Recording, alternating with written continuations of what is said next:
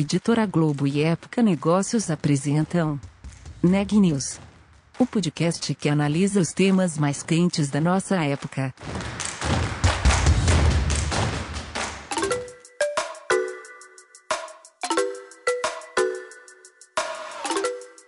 Olá, meu nome é Carolina Unzelt e sou repórter da Época Negócios. Seja bem-vindo a mais um episódio do Neg News, nosso podcast sobre os impactos da pandemia do coronavírus na economia e nas empresas. No episódio de hoje, a Ana Carolina Nunes conversa com Mariana Orenck, professora da St. Paul Escola de Negócios, sobre o que rolou com o Bitcoin no ano passado, bem como com o que vai acontecer com as criptomoedas no futuro. É com você, Ana. É, o Bitcoin, que é a mais famosa das criptomoedas, e são centenas delas hoje, né? Ele sofreu uma forte valorização ao longo de 2020. No acumulado do ano foi algo como 300 a 400% de valorização, atingindo o recorde de cotação do valor da moeda, né? Mais de 40 mil dólares. Então eu conversei com a professora Mariana Oreng, ela também é coordenadora acadêmica da Sampo Escola de Negócios. Falamos sobre o peso da pandemia nesse movimento de valorização que despertou ainda mais o interesse de investidores profissionais na, na moeda digital. E aí a gente aproveita também para falar um pouco mais sobre as criptomoedas em geral, o quanto que elas podem ser consideradas uma opção de investimento, por exemplo, e qual o futuro né, desse tipo de ativo que encontra dificuldade até mesmo em ser classificado. Como ela contou na entrevista, nem o FMI considera as criptomoedas uma moeda de fato, né? E consequentemente fica complicado qualquer tipo de regulação um desafio aí para os bancos centrais. Bom, vamos conferir a conversa completa. Então, professora Mariana, boa tarde, muito obrigada pela sua participação aqui no Neg News. É, hoje a gente vai falar de criptomoedas e Bitcoin. Então, o Bitcoin que esteve em evidência em 2020, é, justamente por uma considerável é, valorização no período, né? É, teve recordes atrás de recordes na, na, sua cotação, e só que na última semana agora de 2021, no caso a primeira semana do mês, semana passada, é, ele teve um movimento de queda. Mas antes da gente entrar nesse assunto, para explicar o que está acontecendo, que movimento é esse, queria pedir para você, professora, por favor, explicar um pouquinho, resumidamente, o que são essas criptomoedas, as moedas digitais, como elas funcionam, porque muita gente não sabe, mas são centenas de moedas digitais no mundo, né? A Bitcoin é a mais conhecida, mas tem muitas outras. Então, queria, por favor, se pudesse explicar para a gente o que são e como elas funcionam. Perfeito. Bom, em primeiro lugar, Ana Carolina, boa tarde. Obrigada por nos receber aqui para tratar desse assunto tão quente que são as criptomoedas. É, eu acho que de maneira geral a gente poderia falar que as cripto elas fazem parte de um grande guarda-chuva é, chamado de finanças descentralizadas. Então a ideia disso é basicamente que enquanto a gente sempre fala de mercado financeiro e o, a chave para entender mercado financeiro é intermediação, a ideia das finanças descentralizadas é justamente uh, permitir trocas que substituam o intermediador financeiro pelo blockchain, que o blockchain é essencialmente uma grande cadeia de assinaturas digitais.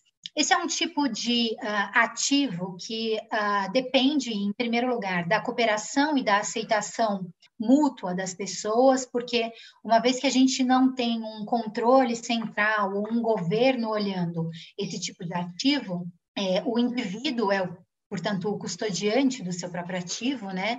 E a oferta da moeda, ela depende essencialmente da, da mineração.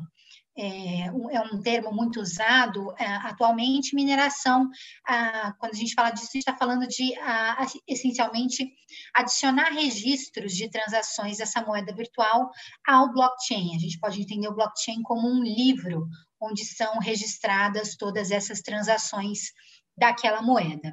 Então, a ideia das cripto é justamente romper com essa ideia é, tradicional, né, de moeda, que a gente, ah, o pessoal que vem de administração finanças, estuda na escola, que é, a moeda tem três funções, tem, tem que ser unidade de conta, meio de troca e reserva de valor.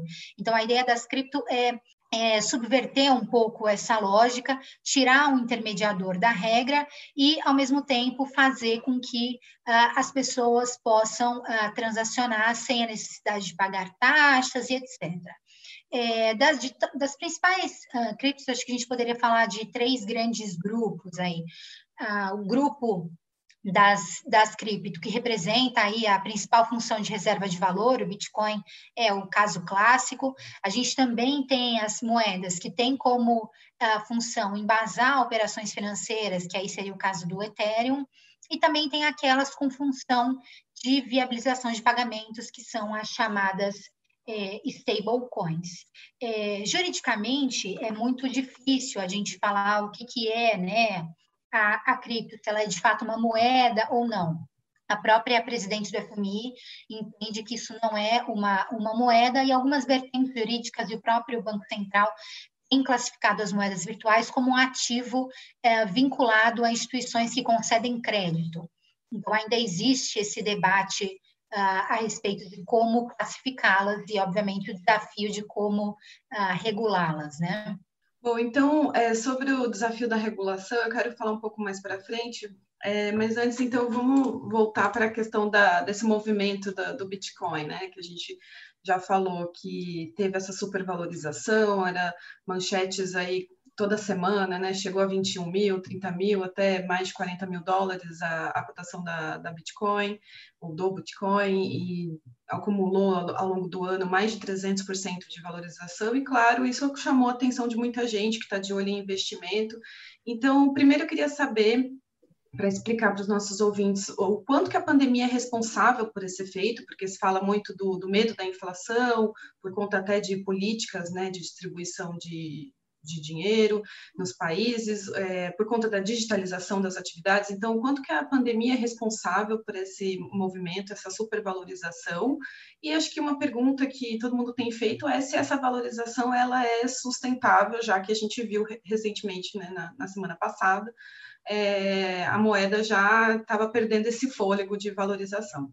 Eu acho que ah, para a gente entender a subida de preço, queda de preço, ah, independente de pandemia ou não, é sempre importante a gente analisar as cripto também como investimento e entender que, como todo ativo de risco, as criptomoedas são sujeitas à volatilidade e, portanto, apresentam esse padrão de montanha-russa. É óbvio que em 2020 a gente tem um componente conjuntural aí super importante que foi a a pandemia. Então, com a, os aumentos né, de gastos dos governos das principais economias e com os programas de estímulo, existe todo esse receio, né, de que como esses programas podem significar é, ter impactos importantes, digamos assim, na inflação no longo prazo, é, as criptomoedas, especialmente o Bitcoin, uh, seriam uh, hedges, portanto, seguros contra a inflação, caminhando naquela ideia que eu comentei de que o Bitcoin seria a principal uh, moeda entendida aí pelos investidores como a fonte de reserva de valor. Esse é mais ou menos comparada ao ouro ou à prata. O principal é, componente aqui é, tem a ver com a estrutura da própria, é, da própria moeda, né? Dado que, quando a gente está falando do Bitcoin, a gente está falando de um ativo que tem oferta limitada. Então, quando uh, o Satoshi Nakamoto inventou esse ativo, e não se sabe se o Satoshi é uma pessoa ou uma instituição, a gente tem o chamado halving. Então, o halving é uma redução pré-programada de disponibilidade de novos bitcoins. Então, mais ou menos a cada é, quatro anos, a velocidade de produção dessa moeda ela é diminuída. É, é, óbvio que uh, esse protocolo, apesar de basicamente 80% dos bitcoins já terem sido gerados, espera-se que esse limite ele só seja atingido lá para 2140. Mas a grande, a grande atenção que se dá é, pelos investidores que são favoráveis a esse ativo é justamente a ideia de oferta limitada e, portanto, que ele é, é seria um ativo com reserva de valor. Além disso, a gente tem um, um ambiente aí, uma conjuntura importante para entender, porque com o aumento de liquidez é, das oferecido né, pelos ah, aumento de gastos das principais economias, a gente tem mais disponibilidade de recursos para investimento. Isso acaba favorecendo o preço de ações, imóveis, ouro e etc. Então, isso, por um lado, tende a sustentar algumas valorizações do Bitcoin aí nos, nos próximos é, períodos. E, ao mesmo tempo, a gente tem um ambiente no mundo né, de taxas de juros baixas, então isso é natural que estimule a tomada de risco pelo investidor. Mas quando a gente está falando desse medo de inflação no longo prazo, é importante a gente também levar em consideração que se essa injeção de liquidez dos governos não se traduz efetivamente em aumento de concessão de crédito, existe o que a gente chama em economia de diminuição de efetividade de política monetária. Então, nesse sentido, o medo de inflação no longo prazo ele pode acabar sendo atenuado. Obviamente, acho que nenhum de nós sabe exatamente o que vai acontecer aí para o futuro, mas esse seria um ponto de atenuação. E acho que um grande ponto é, importante também que tem puxado a, essa movimentação relevante do preço do Bitcoin, no, no, especialmente ao longo de 2020, acho que a palavra seria institucionais. Então, a gente tem empresas, investidores institucionais e grandes gestores e os principais milionários aí, ou passando a aplicar em Bitcoin ou declarando a intenção de fazer isso.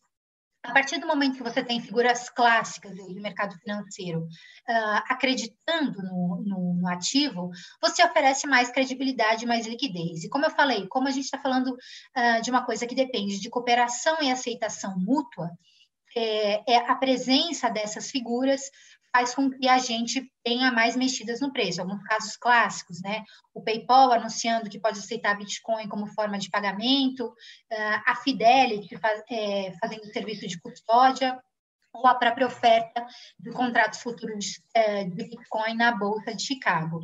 E, além disso, tem todo o debate nos Estados Unidos né, para que uh, dessa autorização para que bancos americanos façam custódia de Bitcoin. Então, aí um pezinho do, do regulador na tentativa de entender um pouco esse, esse mercado e evitar é, movimentos, digamos assim, um pouco mais catastróficos. Em compensação, quando a gente olha a queda, é, que três pontos principais, né? Movimentos de correção recentes, então é, pode ser depois desses momentos de alta intensa, todo ativo de risco em geral, em geral acaba sofrendo algum movimento de correção. Também tem algum, ah, algum otimismo com dólar na, nos dias em que o, ah, o Bitcoin teve uma queda acentuada aí por conta dos movimentos ah, possíveis de impeachment do, do presidente Donald Trump. E um outro ponto um pouco mais é, tecnológico, desculpa, que os, os entusiastas do Bitcoin alegam é que existe um, é, uma importância das liquidações por parte dos mineradores, que são aqueles que adicionam os registros ao livro do Bitcoin. Eles, é, como eles são os responsáveis por validar no, no blockchain as operações, eles poderiam estar ampliando as liquidações, isso acaba dando um pouco de aumento ah, de vazão nas, nas cripto. Certo. E, e aí, já que a gente está falando de investimento, muita gente está começando a comparar também o Bitcoin, as criptomoedas, mas sempre o Bitcoin como o principal deles, como um comparativo, um, um similar ao ouro, ganhando o mesmo, poso, o mesmo peso que teria o investimento em ouro. A, a professora vê dessa forma? Olha, eu acho que existem diversas vertentes tentando entender isso. É sempre importante a gente entender, como eu falei, o Bitcoin ele é um ativo de risco. Então, como ele tem esse padrão montanha-russa e sujeito à volatilidade, é, a gente precisa olhar para a natureza que ele tem. Né? Não existe nenhuma possibilidade, aí não existe um, um cofre único ou uma possibilidade de contar como garantia é, governamental. É natural que a discussão sobre oferta limitada permeie a, o discurso de quem fala que, de fato, o Bitcoin é, é, uma, é uma reserva de valor como qualquer outra, seja como o ouro ou seja a prata. Alguns grandes entusiastas dessa ideia são, por exemplo, o JP Morgan, que fala que o papel seria um rival do ouro, ou uh, um, um, autor super conhecido que é, é, escreveu aquele livro Pai Rico, Pai Pobre, que é o Robert Kiyosaki. Ele fala, olha, num, num, num momento em que a gente pode ter inflação crescente, é natural que rivalize com o ouro. Já é, do outro lado, a gente tem instituições como o UBS ou como o próprio Warren Buffett, falando que é, é, necessário ter muita cautela com esse tipo de papel e qualquer investidor que, que queira né, começar a negociá-lo é, precisa começar aos poucos. A maioria dos gestores aí recomenda que eles ah, representem no máximo 5% é, do patrimônio e que ah, outro ponto importante da gente ter atenção é em relação à negociação, né? A primeira coisa é a confiabilidade da corretora ou da exchange, né, que faz essas essas negociações e as taxas. Então, existem uh, fundos, o investidor pode investir através de fundos ou investir na cripto diretamente. Caso ele opte por investir em fundos, no Brasil, por exemplo, a gente tem os fundos de cripto que estão sob supervisão da, CV, da CVM, portanto, isso seria uma camada adicional aí de segurança na comparação com o investimento direto.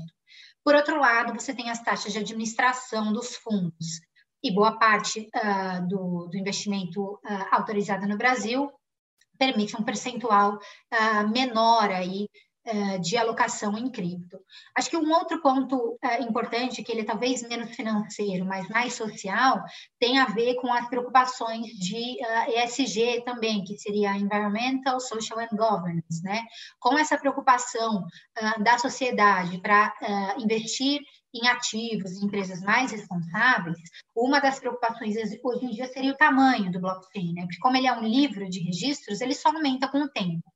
Então, esse registro completo existe, exige espaço aí de armazenamento é, virtual e para armazenar todo, né, o blockchain do ativo em um nó completo, isso pode acabar limitando a ligação em algumas economias em desenvolvimento.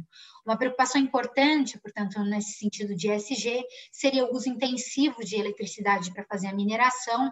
Existem até algumas polêmicas, né, de migração de mineradores uh, para locais onde a energia é mais barata, por exemplo, Islândia ou Quebec. Então, é, acho que é além disso, né, acho que um outro fator é segurança dos protocolos. Então, é, o investidor tem que estar sempre, sempre atento. Óbvio que não existe ninguém até hoje conseguiu bater o martelo se o Bitcoin é como ouro ou não é, a sua oferta vai estar determinada é, vai determinar né, o preço para sempre ou não, mas o grande ponto é a volatilidade. Para que a gente entenda o Bitcoin como uma reserva de valor de fato, ele precisa ser um ativo que tem menos volatilidade, portanto, mais concordância entre investidores e difundir a, o seu uso. Isso ainda não é o que a gente tem visto é, na, na economia, nas economias em geral. E, professora, voltando então à questão da, da parte de regulamentação da, da moeda, até a gente estava conversando antes, né? Comentamos da, da, Libra, do Facebook, que emperrou um pouco nessa parte, falando também do, do, PayPal, que aceita a transação por moedas virtuais na sua carteira digital. É, e eu estava até comentando que vi uma entrevista né, do Daniel Schumann, que é o CEO do, da PayPal, e ele comenta que acha que em breve os bancos centrais eles vão, assim, para um futuro muito próximo, começar a olhar para essa questão das moedas digitais e partir para uma regulamentação é, das criptomoedas. Como que a professora vê esse movimento? Acredita que realmente é, isso vai ser um primeiro passo para uma popularização desse tipo de, de dinheiro? Eu acho que uma grande preocupação aí, quando a gente está falando de regulação, é, tem a ver com lavagem de dinheiro, no caso das criptomoedas, né? Então, a presidente do FMI, ela reitera sempre essa necessidade de uma a, é, ação global, a gente precisa de a, ação, ações globais e cooperação multilateral para que a gente consiga entender para onde vão esses ativos. E como eu falei, é, ainda não existe definição do regulador sobre o que é o Bitcoin. Algumas vertentes já têm classificado uh, como crédito, não necessariamente como moeda. Então, o primeiro passo para você regular alguma coisa é você entender o que ela de fato é. Né? Então, acho que ainda existem alguns passos para serem tomados nesse sentido. É, uma grande uh, preocupação aí do regulador também tem a ver com perdas significativas de patrimônio, dado que a guarda e segurança das chaves digitais é um conceito-chave quando a gente está falando de, de Bitcoin, cripto em geral. A gente tem até alguns, é, algumas jurisdições, por exemplo, no caso do Reino Unido, é, já houve a proibição de venda de certos produtos de derivativos de criptomoedas para o investidor de varejo em geral. Então, tem um regulador aí de olho tentando evitar, é, digamos assim, disfuncionalidades no mercado, especialmente para aquele investidor que não teria como é, se precaver de possíveis solavancos ou uh, possíveis perdas relevantes de, uh, de patrimônio.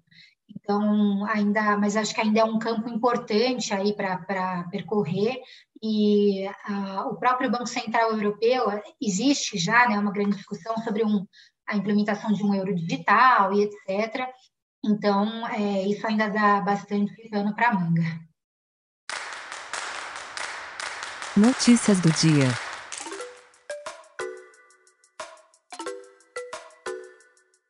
A grande notícia do dia veio do cenário internacional, com a posse de Joe Biden como novo presidente dos Estados Unidos.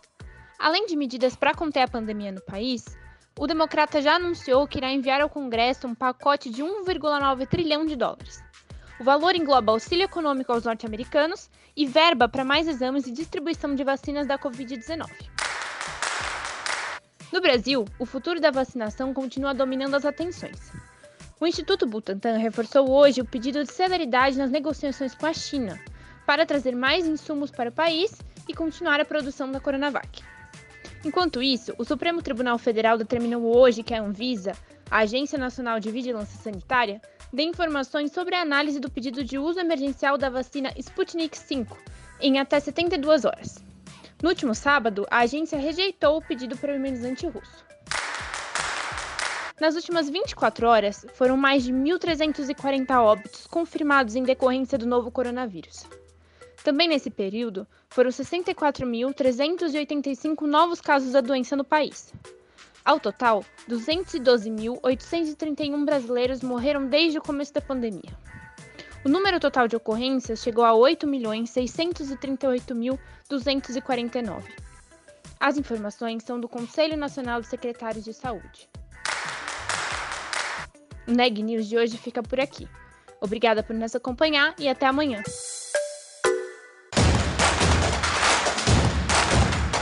Esse podcast é um oferecimento de Época Negócios. Inspiração para inovar. Não deixe de conferir nossos outros podcasts. Presidente Entrevista Presidente. The Office. E os negócios da nossa época. Ouça, acompanhe, compartilhe. Vamos fazer deste podcast o nosso ponto de encontro.